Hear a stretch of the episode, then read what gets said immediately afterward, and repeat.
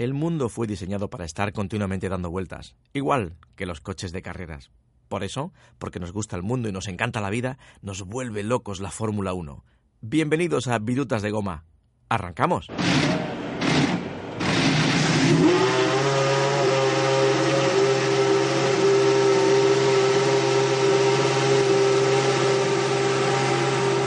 Esto es Virutas de Goma en motor.es.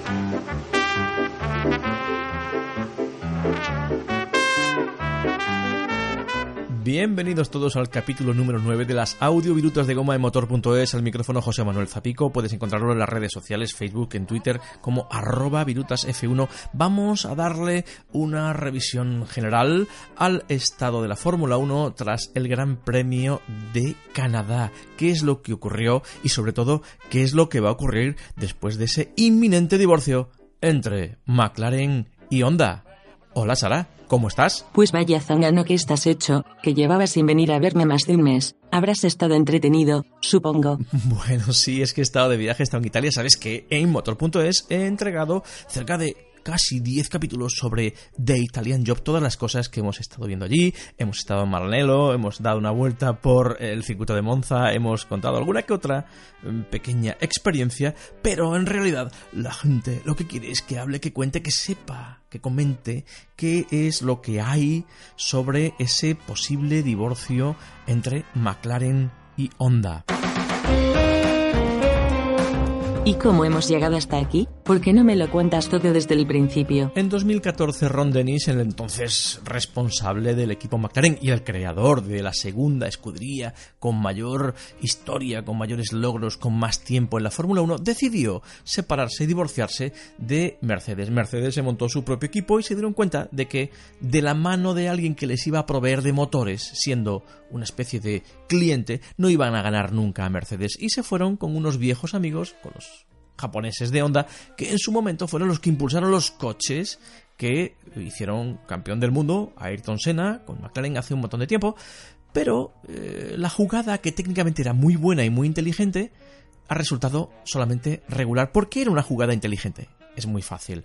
Cuando tú eres cliente de un enemigo, no es que no vayas a tener un buen material, sino que no vas a tener el mejor. ¿Qué pasa? ¿Que Mercedes los va a engañar como a unos chinos y les van a meter un motor trucho a cambio de una factura? Bueno, sí, la factura está bien, está claro que a cambio de ese dinero le van a dar un motor exactamente igual, que además está homologado a principios de año, se homologa, y técnicamente el motor que tiene un equipo cliente, por ejemplo, los clientes de Ferrari como Sauber, tienen un motor Ferrari exactamente igual o parecido o muy, muy calcado si es del mismo año a los que utilizan la escudería Ferrari. Incluso Mercedes este año, pues a Force India o a Williams les vende motores exactamente iguales que los que fabrican, pero ¿qué ocurre? Antes de salir de la factoría se miden, se compensan, se pesan, se les eh, controla y hay unidades que son ligeramente mejores que otras y las buenas, buenas, buenas se las queda Mercedes y las que no son tan buenas son las que les pasa a su clientela. Esto no es lo más gordo ni lo más grave, sino que además eh, hay una mm, actualizaciones, hay mejoras, hay un montón de cosas que rodean al bloque del motor principal mm, que depende del diseño y de la comunicación que haya entre el resto del coche con el motor para que se sigan optimizando. ¿Esto qué es? Las actualizaciones de software siempre las tiene las últimas el equipo que fabrica su motor todos los accesorios, la refrigeración, incluso la parte eh, hidráulica, todo eso depende del que lo fabrica para que sea lo último de lo último, lo mejor de lo mejor y además lo mejor probado. ¿Estás insinuando que eres motorista o no te comerás ni el boquete de un donut? Pues si eres cliente, las llevas claras. Pues mira, te voy a dar datos. Mira, McLaren, McLaren, cuando todavía era cliente de Mercedes en el año 2014, consiguieron, ojo, acabaron, Jenson Button acabó octavo, ¿eh? y Magnussen, Kevin Magnussen, acabaron el décimo, acabó el décimo primero. Empezaron muy bien, muy bien, muy bien como clientes Mercedes. Recordemos, Australia, segundo y tercero, hostia, coparon el podium junto con el ganador y poco a poco se fueron desvaneciendo, fueron perdiendo fuelle y a mí me da que una de dos, o se concentraron en el año siguiente ya para trabajar con Honda, o sencillamente Mercedes dejó de pasarles esas actualizaciones, esas mejoras y esas evoluciones. Probablemente ocurrió las dos cosas. Cuidado que como equipo quedaron quintos. ¿Qué pasó en 2015 como primer año a McLaren? ¿Qué le ocurrió en 2015 cuando fue el primer año que fue cliente, socio de Honda? Recaudaron 27 puntos y terminaron, bueno, pues con el 5% de los puntos que recaudó el equipo Mercedes que ganó 703. Esto es una goleada brutal. Cuidado, que tuvieron 14 abandonos en su primer año, el año de estreno. En 2016 acabaron sextos, un poquito mejor. Solamente tuvieron 9 abandonos, casi la mitad, y recaudaron el triple de puntos, 76. Pero el problema viene este año. Este año era el previsto para estar arriba, o eso era lo que esperábamos todos. Pero he buscado en internet y dice Google que no les ha ido nada bien, más bien chungo. Amiga Sara, lo de este año es un absoluto desastre. En 14 salidas, 7 carreras por dos coches, han tenido 11 abandonos. Solamente han podido acabar 3 carreras. Una, Fernando Alonso, recordemos que no corrió en Mónaco. Pero también abandonó el compañero Jenson Button con el coche que abandonaba allí Fernando. Y tienen a día de hoy, agárrate, un tercio de la temporada disputada, tienen cero puntos y están situados los últimos de la clasificación. Esto es un absoluto desastre. ¿Y qué apaño tiene esto? Yo lo reiniciaba todo virutas. Pues mira, la solución, si es de la mano de onda, yo no sé cuál es. Lo que sí que sé es que no pueden seguir así, no lo pueden aguantar. El presidente, director, el CEO de McLaren, Zach Brown, el norteamericano, llegado desde los Estados Unidos, ha dicho que esto ya no puede continuar así.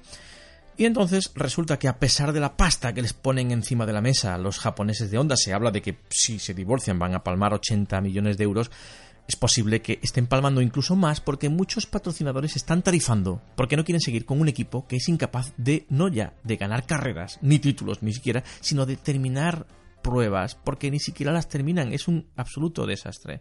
Zach Brown ha dicho, señores, es posible, esto lo ha adelantado el Daily Mail, lo han dicho en Sky News, muy probablemente antes de verano McLaren y Honda anuncien una separación al menos temporal.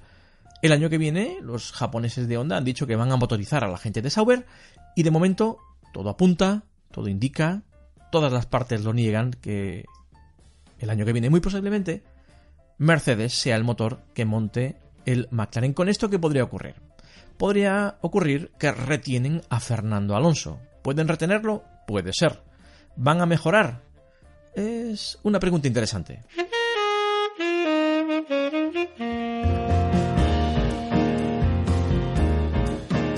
¿Y tú no crees que Fernando Alonso podría ganar el año próximo con un motor Mercedes en su McLaren? Bueno, yo no sé si el año que viene con un motor Mercedes y sigue Alonso va a ganar títulos, sospecho que no. Y carreras, bueno, pues es posible que sí. Y te voy a contar un poco qué es lo que creo que puede pasar. Mira, si echamos mano de la historia, en los últimos años, en los años de dominio del equipo Mercedes, ni un solo coche equipado con un motor Mercedes ha sido capaz de ganar una sola carrera. Ok, Williams no está al nivel de McLaren, o no debería estarlo, por presupuesto, por posibilidades.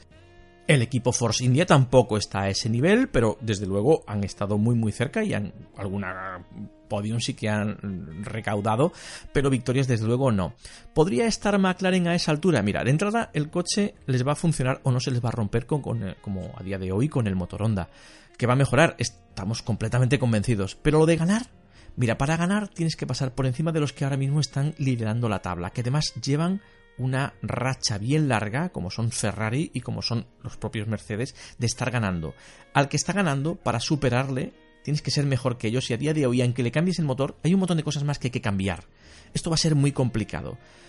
Eh, la gente de McLaren piensa que con el actual chasis, el, chasis de 2017 con un motor Mercedes, podrían estar luchando por el podium solamente con Sebastian Vettel y con Lewis Hamilton por delante. Y creen, en Canadá, con el motor Mercedes, creen que podrían haber estado incluso en los tiempos que hacía Valtteri Bottas. Esto todo es teórico. Eso después hay que llevarlo a la práctica, hay que hacer un chasis alrededor de ese motor, hay que modificar un montón de mecanismos internos, de software, de un montón de cosas que eso hay que hacer después que funcionen.